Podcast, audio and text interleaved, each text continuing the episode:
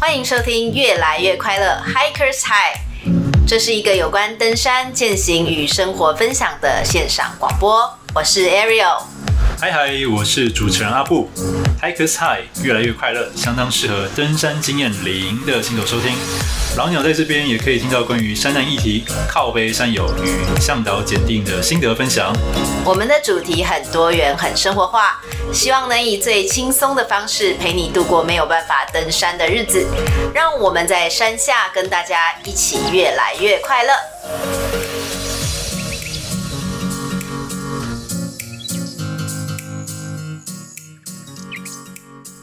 布农族关于 Haknaf 云豹与 Tumats 黑熊的过往。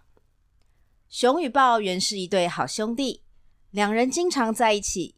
有一天，两人相约游泳，之后就在溪边烤火取暖，彼此讨论着众动物都拥有美丽的兽毛与羽毛，而我们两个没什么颜色。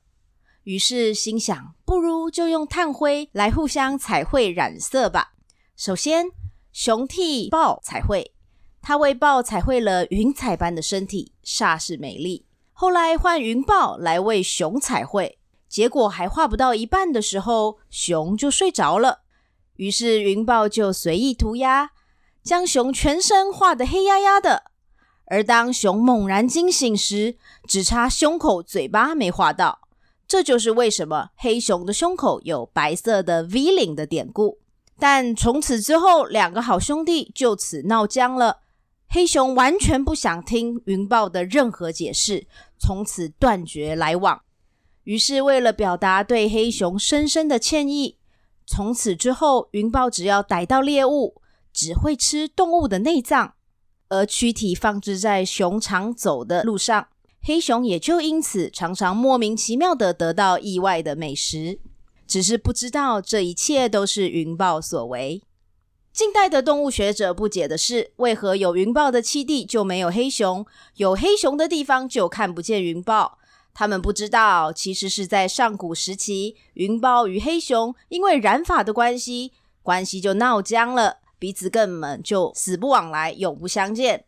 然而，云豹已经被动物学家宣判了灭绝，可能一直到现在。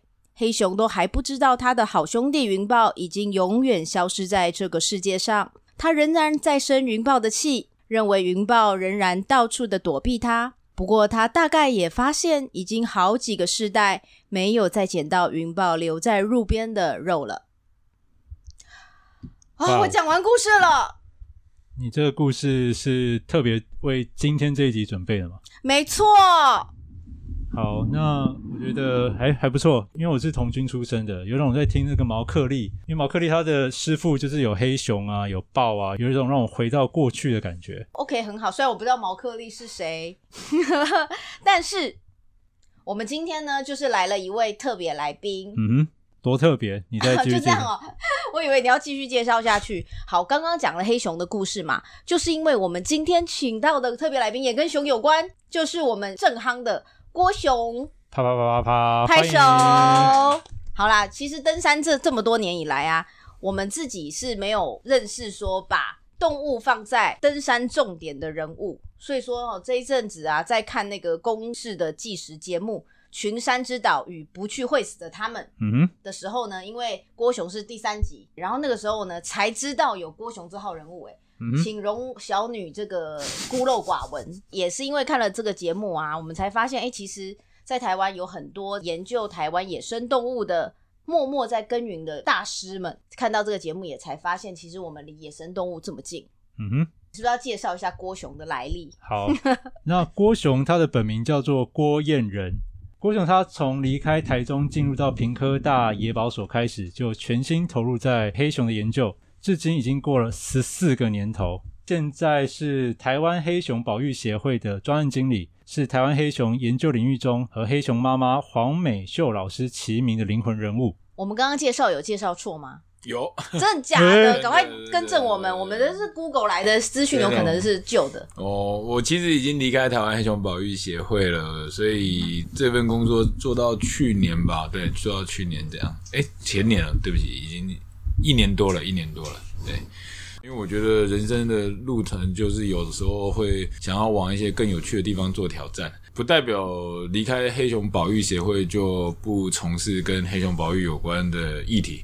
因为我觉得保育这件事情本来就是一个很日常生活嘛，所以并不会有冲突。在说我不不在黑熊保育协会工作，就代表我不做黑熊保育。事实上，这条路其实也是慢慢的还是在往前进行，因为这本来就是我有兴趣的东西嘛。对。哎，可是郭雄，你有提到说保育动物这个类别是你有兴趣的东西。当初啊，是为什么投入这个保育野生动物的研究行列中啊？是跟你的生活背景有关吗？还是你学习的东西？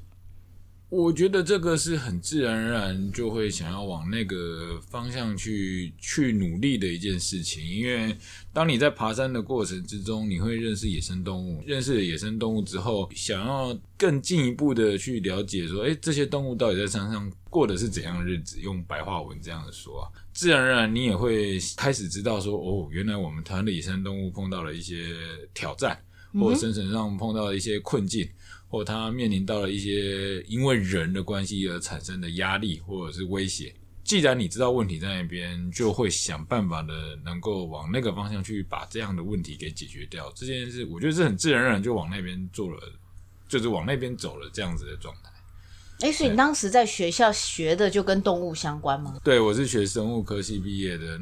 选择黑熊也是有，确实是有点误打误撞啦。不过也不完全真的就误打误撞，因为我喜欢爬山嘛。对，大部分人在纪录片其实也提到了，就是我是一个很喜欢爬山的人。那我也很喜欢动物，也爱冒险。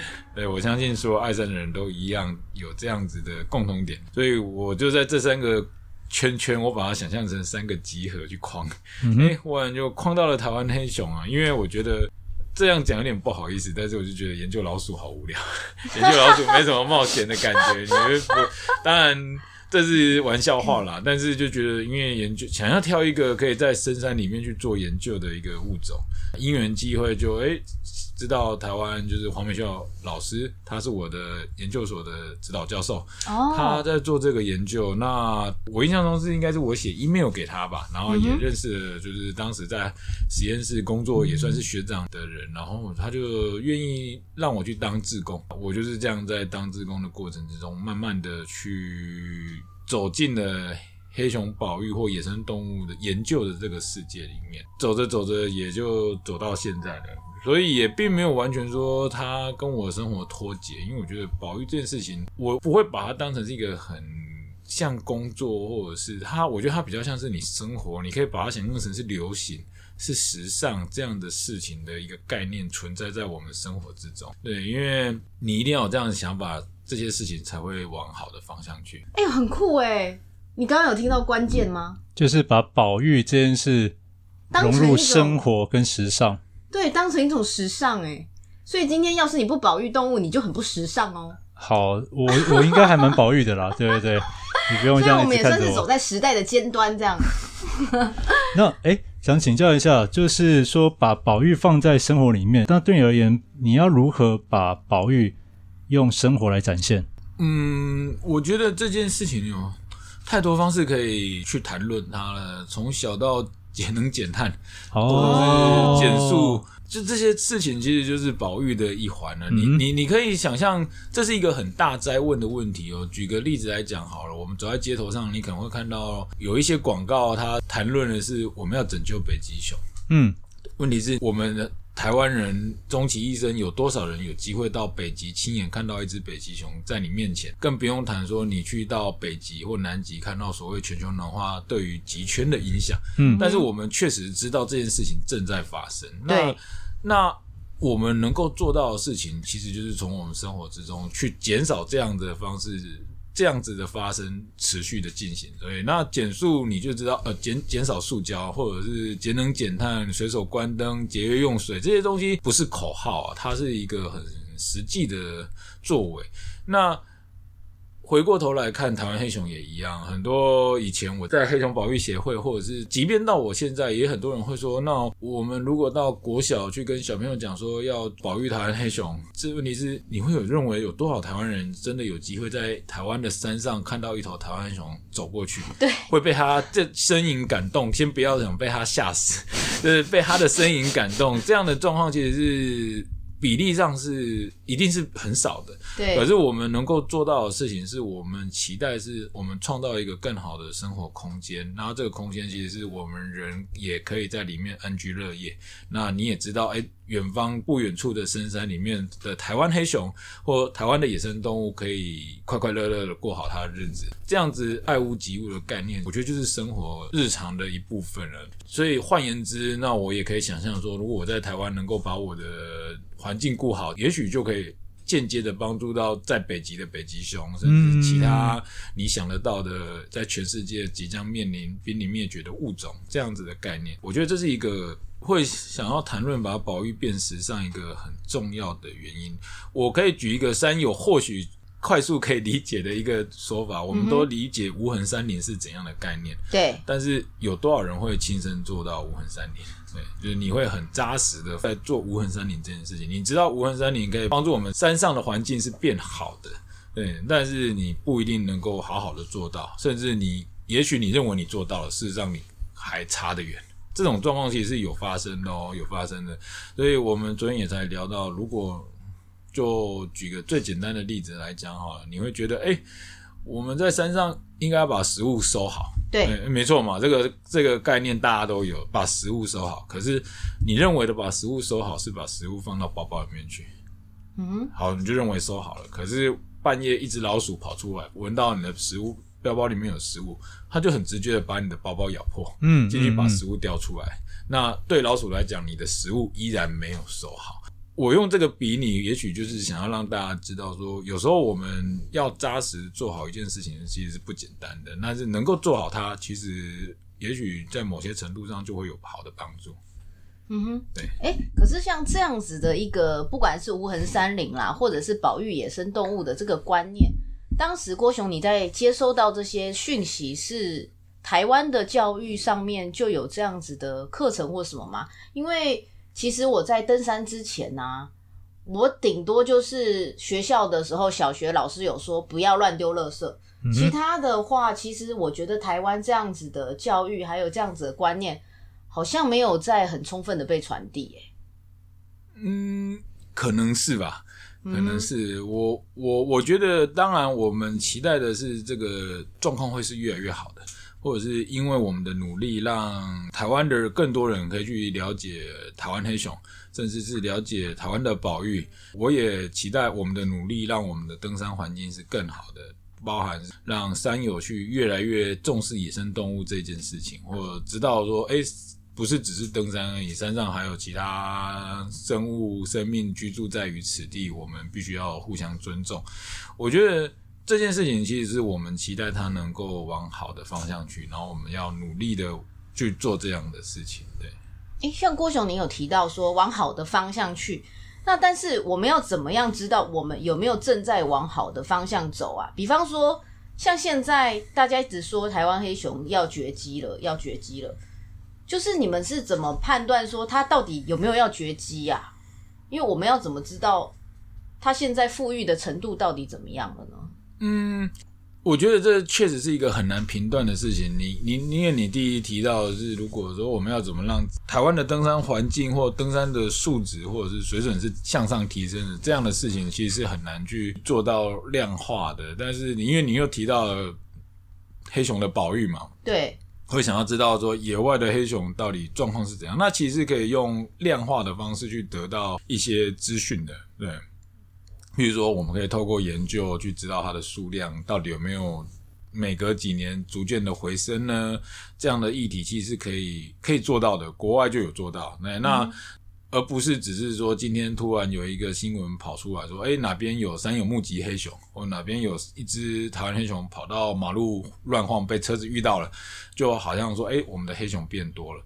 但是我们目前的山上充斥着这样的片段的资讯，片段的资讯，哪怕是水路也一样，哪怕是各个物种都类似。对，我们会谈论说，因为水路把树皮啃得乱七八糟，对啊，所以水路一定是多到要开放狩猎。哎，我以为是这样哎。对对，当然当然，因为我们会被表面上的资讯给蒙蔽，但是这些资讯也许只是一些片段的资讯。嗯，对，但是如果你用更全面的尺度去看待这样的事情的时候，或许事情就不是我们。看到的表面的这么的单纯而已哦，那其实是一个值得我们去去讨论的。当然，我们需要有数据去支撑它。那我觉得另外一个重点是我们也不要被片面的资讯给蒙蔽了。就是作为观众，作为一个，即便是我不熟悉的知识或另外一个领域，我也不会这样随意的，就是诶妄下定论说，诶网络上这样写是不是就是这样子？会这样提的原因是因为其实这几年。其实也不用 不用我多做介绍，其实新闻都有报嘛，很多地方都有台湾黑熊跑出来，嗯、或者是这样的新闻，其实它其实代表很多人就会直接的直觉的联想到说，我，就是有熊变多了才会跑出来。对呀、啊，确实有这样可以很直觉的连接。但是如果再仔细的去校正，你会发现那些有熊的地方，其实都集中在台东海端。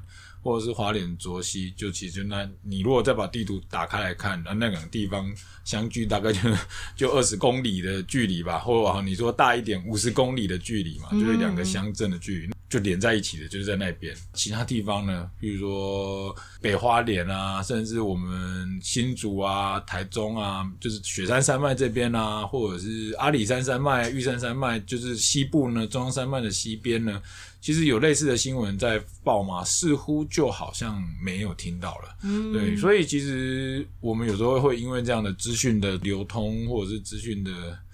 不断的渲染，就会让我们觉得好像这件事情就这样发生了。其实，我觉得有时候可以慢慢的停下来思考一下。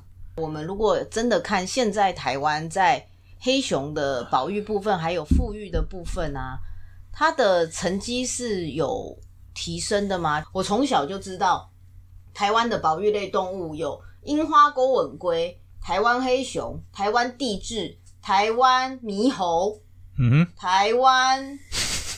还有什么？台湾好好男人吗？还是什么之类的？就是我知道这些都是，就是台湾黑熊啊等等，这些都是保育类动物。从、嗯、以前你看哦，我国小好三十年前好了，一直到现在，它的数量有增加吗？就是说它还是属于保育类，有没有一天它有可能会真的回到很多，然后不再属于保育类啊？嗯，好问题，因为。该怎么去？其实您您问到的问题有很多，也都是到，即便是今日，也都还是大哉问。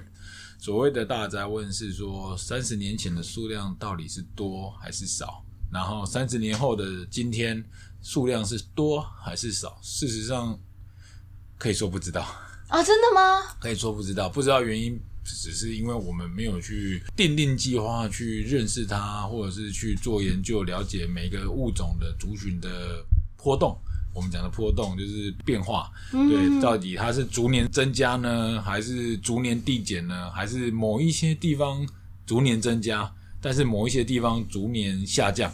这些资讯事实上是我们不知道的。所以，当我们要去谈论说，诶，山枪好像路边多的跟狗一样的时候，这句话就要很小心了。甚至有人会说，台湾猕猴的数量好像很多，嗯，原因搞不好确实是寿山的族群变多啊。但是没有人去知道中央山脉的某一个深山里面，搞不好那个地方台湾猕猴的数量减少，波浪灾了。我只是举个例子而已。但是因为它在寿山变得很多，所以他就大家觉得哇，台湾猕猴的数量一定是。爆炸了，所以它需要被控制。嗯、最好的控制就是狩猎它或移除它。我用移除这样的声音，其实很容易出现。可是事实上，我们并没有一个好的资讯去告诉我们说，这个物种到底变多还变少。我一直以为有人在研究，跟有人在统计数量。哎，应该说，就算有人在研究，也没有办法靠一两个单位把全部山区全部都调查完毕。这在实物上应该也是不太可能的。嗯，我可以举个例子啊，你们会说不可能，但是中国其实就有办法做到。哦，真的，哦，他们真的大猫熊，猫大猫熊是他们的国宝。对你，嗯、你去问十个中国人，会有十一个跟你讲说，猫熊就是我们的国宝。他们每隔十五年会做一次全国的熊口普查。熊口普查，对，猫熊。你然后猫熊分布在哪里？四川。你可以想象，四川念看过《三国志》的人都知道，四川蜀国的地形是怎样的地形。人家还是有能力投入资金、投入物力、投入金钱，去把那个地方的山区好好的做一次系统性的调查。嗯，所以他们每十五年就会有一笔猫熊的资料进来。你可以去认为这个资料也许不够精准，因为毕竟是四川是很大、对啊，很大很大的土地。但是重点，人家有这样的资料不断的进来，它时间尺度拉长到五十年、六十年的时候，其实他们就发现猫熊的族群数量是回升的，就至少他们有一个相对的数值在做这件事情。那台湾呢？台湾人其实我们没有，我们没有这样的数据去做这样的事情。我觉得这也是一个民众很有趣的心态，我也不知道这个心态是不是一个常态，就是他们会觉得。保育这件事情是 NGO 在做，就好像他会觉得、嗯、啊，黑熊保育就是你们台湾黑熊保育协会的工作。对，嗯，不是吗？我想很多对啊，很多人就会觉得说，因为你们叫台湾黑熊保育协会，我我之前他们就觉得你就是应该要负责台湾黑熊的保育，你就是必须要扛下说，哎，今天如果台湾黑熊的数量减少了，你台湾黑熊保育协会你要负责办事不力。对对对对对，以前我在黑熊保育协会常常看到这样子的脸书，就是有网友会来贴这样的文章，可是我们其实该思考是。统筹一个物种的保育，其实是国家的工作。嗯，对，当然你可以说是国家的，也许是它的野生动物经营部门会这样讲原因，是因为我要带出美国的另外一个体系的制度。对于美国人来讲，把一个物种列入到濒危 （endanger） 这个名字里面去的时候，其实是一件很大条的事情，因为他们有一个国家濒危物种保育法案。举个例子，也许佛罗里达州他们的黑熊数量其实很少。有些地方的黑熊是濒危物种，禁止狩猎的哦，不是代表美国的黑熊就很多，所以美国每一周都可以快乐的去做我们的叫 game hunter，就是那种娱乐式狩猎的地方。佛罗里达州的黑熊数量就很少，那他们就曾经用过 endangered species，就是把它编掉这个法令之后，他们必须要有作为，否则州没有作为的话，那是渎职。因为你想要，你就是把这个物种放到了待观察名单，你就是得要让它回来到正常，对，正常才是就是正常。这样讲有点老死，但是事实上就是嘛，就好像你要辅导一个学生从考试五十分进步到六十分一样的道理，嗯，你就是要有一些作为，也许好下课回来补课，晚上给你家教，让你慢慢逐步的跟上进度，最后你可以考试考及格了。台湾呢？台湾好像就是相反了。台湾我们一直都觉得“保育类”这个词是一个荣耀、荣冠。对，这这个是一个很特别的亚洲人文化哦。我觉得这有趣，因为我们就认为说，我们把物种冠上了“保育类”是一件把它拿掉是不好的事情。可是事实上，它就是数量稀少才需要保育啊。那也许有一天，它族群回升了，回到正常了，它变成一般类。这个才是正确的吧，在逻辑上，这个还是好的事情啊。哦，我懂。对，但是我们就会觉得啊，你怎么把那个物种拿掉保育类的？它应该最好还是在保育类里面啊。那那其实是一个很 tricky 的事情。对，有一种保育类反而带了一个皇冠，很珍贵的感觉。对，这样是有趣哦，因为其实大猫熊的故事也还没讲完，所以。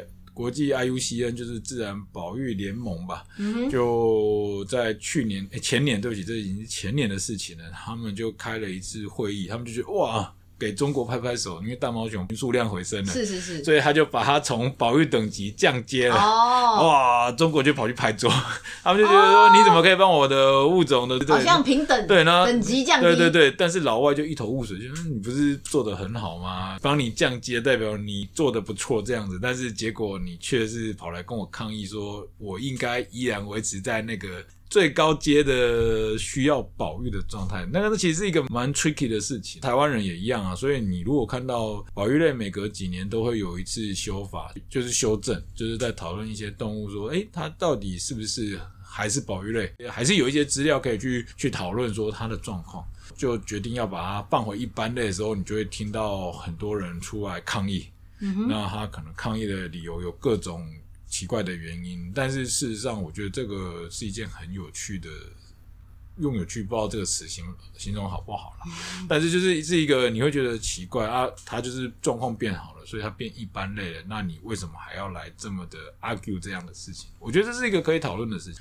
嗯，是不是一般民众对于学术单位提出来的数据，他们不相信啊？譬如说你们是调查单位，假设啦，中国大陆那边的猫熊熊猫数量的确有上升，讲出来的时候，民众是不是对于这些机构有一些不信任感？不然的话。对啊，就像你说的，理论上从保育类动物变成一般动物，这这是一件好事啊。不知道民众会有这样子的排斥感，是因为你自己在这个单位里面会有感觉，这种民众对于单位的不信任吗？会有这种感觉吗？嗯，不信任感吗？我相信绝对会有啊，会有啊。这个有的过程很有可能是因为我们过去我们的整个台湾的政治或者我们的社会结构，导致于他们对于所谓的学术的资讯是。要么他们不愿意去花时间去细读，或他们会用他们的认知去做一些他们认为的判断，然后不会去相信数据的资讯。这个其实是可以翻转的，因为我觉得数据这种东西是骗不了人。所谓骗不了人，是指它可以验证。科学报告就是这样，它是可以验证的，它不是随便写写就可以的东西。但是我觉得我们台湾的整体环境，或许对于让科学说话这件事情还没有很习惯。举个最简单的例子，就是你会看到很多山友很有趣的讨论啊，明明一个人问 A，然后就是发现有人在底下答 B、C、D，然后最后结论变 E。我觉得很多这样 这样对啊，就很多这样的议题在讨论，像 Gore-Tex 防不防水啊，你就开始在底下看到一大堆人哇讲一堆他自己的经验出来啊，那些经验你说正确吗？有时候你会觉得看得很啼笑皆非，但是人家就这么的坚信嘛。回过头来提到这件事情的原因，是因为我觉得这个或许就是宝玉在做的事情，其实宝玉是在做沟通啊，真的花很多时间在化解彼此的。误解，或者是对于彼此的认知上的差异，然后去从异中求同，或者是去达到一个我们想要达到的共识。我觉得这个是保育要做的事情。除了让它变得是一件很日常生活的事情之外，其实我觉得异中求同是一个需要努力的。郭雄，那我想要问一下啊，像现在啊，你在做的是黑熊这个方面的研究，还是说一般野生动物的部分也会在一起做研究吗？其实这个问题以我现在身份有点难以回答你。我目前没有在从事黑熊的研究啊。过去我从事的其实是黑熊的保育的工作，就是刚才提到的沟通或者是协调。未来有没有在从事？跟研究有关的项目，其实如果有取决于想做什么样的议题，这个其实有点难回答的原因，是因为有时候要做一个好的工作，它其实是蛮复杂的，它需要很多面向的考量啊，它没办法单纯的去从一些角度去出发，我们必须要，也许我们会必须锁定到一些 priority 的顺序，优先顺序。嗯哼，对，那针对。一个濒危物种，其实这样的顺序值是有被定定出来的。对，那就是说，哎，有什么事情是我们可能急，我们必须先做的，紧急又需要，对，然后有些是紧急可以暂缓的，或不紧急。那不需要，对对对，这样的顺顺序是可以被排出来的。虽然可以这样子，好像很理性的去做出这样的规划，可是又有很大的现实层面是经费来源。对，对啊，台湾在这方面的资源是充足的吗？一直都很不充足啊，我们的经费其实非常低啊，嗯、就是从以前我认识到我现在。听到我的学弟妹们，他们还在这个产业，其实都蛮惨的啊！真的假的？对对对，很多有趣的例子可以提啊。举个例子，我相信对山友立刻马上知道，就是协作一天四千五嘛。嗯哼，对，你说请一位协作来帮忙，无论是帮你背负东西，或帮你煮晚餐、煮餐，这样大概就是四千到四千五的行情。但是如果有听众是在学校或公家单位工作，就马上知道这个以费用是不可能可以核销过去的。